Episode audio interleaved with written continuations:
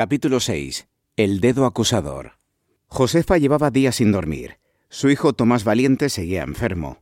Pasaba las horas encogido en su cama, sin querer levantarse ni para comer. Cada vez que alguien tocaba en la puerta, el muchacho se sobresaltaba. Con voz quejumbrosa llamaba a su madre para que viniera a calmarlo. Ella sabía que tenía que hacer algo más. Solo con lavar su ropa manchada de vómito y sangre no era suficiente. Rumiando una estrategia con la que salvar a su niño, salía todas las tardes. Tenía que continuar con su vida de siempre, visitando a sus amistades, cumpliendo con los compromisos que tenía como una de las costureras preferidas de gran parte de las señoras de Teguisa y de los Valles. También en alguna ocasión había tenido que trasladarse a la Vigueta para tomar las medidas de alguna conocida de doña Teresa, la mujer del juez de paz de la villa, sin duda su clienta más fiel y agradecida. Eran tantos los años que llevaba trabajando para ella que ya casi no recordaba cómo se inició esa relación. Doña Teresa solía hacerle confidencias mientras Josefa escuchaba sin inmutarse y sin dejar de hacer su trabajo, midiendo el alto de la falda y el tamaño exacto de las pinzas que le haría en la cintura para que se le notaran menos los kilos que atesoran las amplias caderas. A doña Teresa le gustaba la compañía de Josefa. No solo le hacían los trajes como ella quería, sino que le permitía desahogarse, sabiendo que aquella mujer jamás se atrevería a desvelar nada de lo que le había contado. La costurera era de su total confianza. Josefa se arregló como siempre. Se estiró el pliegue que se había formado en el traje negro, se puso una rebeca para aliviar el frío de la tarde y se encaminó hacia la casa del juez de paz de Teguise.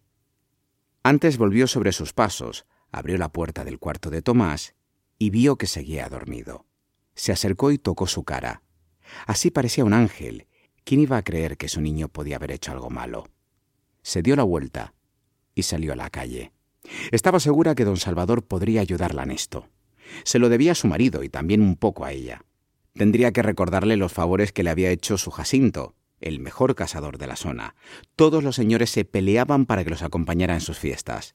No solo se encargaba de conseguirles los mejores perros, sino que también dónde se escondían los conejos para que ellos atinaran con sus escopetas. Después organizaba las comidas y la fiesta.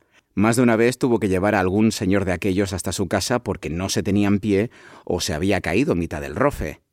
Entonces, ella era la que acudía a curar al herido. Le traía ropa nueva, se llevaba la que se había manchado y a los pocos días le devolvía la ropa limpia y sin roturas. Así fue siempre. A cambio, Jacinto tenía permiso para cazar en los terrenos de varios terratenientes y también podía llevarse las papas de risa. Las papas que nacían a destiempo, brotaban al mes de haber recogido la cosecha. Entonces, contar con esa posibilidad era todo un privilegio. A cambio, también tenían que dejar limpio de malas hierbas todo el terreno. Josefa tocó en la puerta que daba al patio. Salió una de las criadas y le dijo que entrara. Esperó unos minutos hasta que apareció doña Teresa. La mujer de don Salvador tenía una palidez de muerta viviente. Siempre iba tapada, con un traje que le cubría hasta el cuello y a veces hasta se ponía guantes blancos para estar dentro de la casa. Era sobre todo una mujer asustadiza, le daba miedo el sol, las enfermedades y la vida. Se casó con don Salvador porque su padre lo quiso. Después acabó por enamorarse de ese hombre altanero y elegante. Jamás la trató mal, pero tampoco fue tan cariñoso como ella hubiera deseado. Con el paso de los años se acostumbró a esa relación de conveniencia, rodeada de criadas que le hacían todo lo necesario y de buenas amigas que no paraban de dedicarle absurdos piropos que ella apreciaba, aunque también sabía que era producto de un agradecimiento mal entendido. A doña Teresa le gustaba hablar con Josefa. A diferencia de sus amigas, siempre le traía noticias curiosas. Se sabía la vida de todos los vecinos y de los señores, lo que se hacía en los fogones y en las alcobas.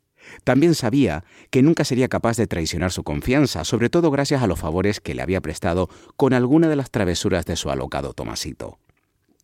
Doña Teresa estaba de buen humor. Muy pronto se marcharía a Barcelona con otras amigas. Una de ellas estaba decorando la casa y quería traerse vajilla y telas finas para hacer las cortinas.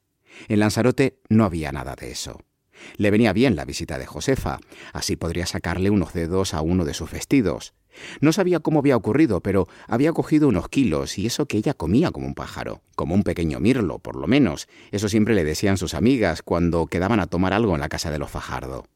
Josefa había permanecido de pie.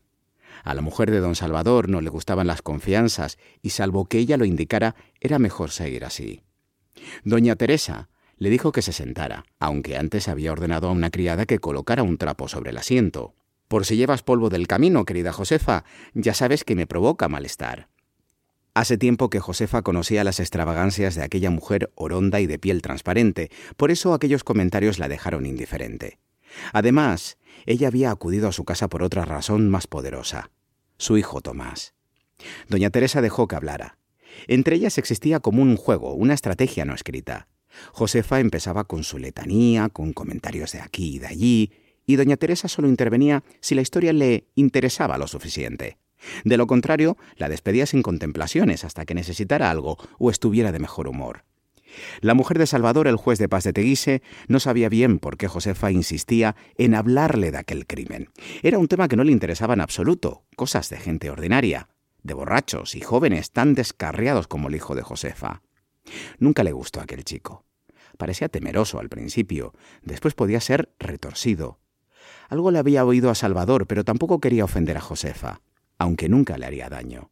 Era mejor tenerla de lado que de frente. Josefa se arrebujó un poco más el chal negro que llevaba sobre los hombros y se fue. Tenía claro que ese día la señora no tenía interés en escuchar sus historias. Con el gesto contrariado, se marchó de forma apresurada de la casona. Tendría que buscar como fuera nuevos aliados. Doña Teresa siguió un rato más pensando las palabras de Josefa. De pronto se acordó de aquella Petra. La gente hablaba mal de ella. Vivía sola, sin marido y era guapa. Mejor estaba entre rejas, así dejaría de ser una tentación para hombres tan inocentes como su marido. Volvió a retocarse el pelo y se marchó a su cuarto. Aún tenía mucho que hacer y no estaba dispuesta a dedicarle un minuto más a ese escabroso asunto de gente vulgar. La Guardia Civil seguía con su afán de recabar más información entre los vecinos. Por las buenas o por las malas, había que conseguir datos que sirvieran para aclarar lo que había sucedido, aunque lo esencial era desvelar de una vez por todas quiénes habían llevado a cabo aquel crimen. Lo importante, lo había dicho el sargento, era coger a unos buenos culpables que no tuvieran escapatoria.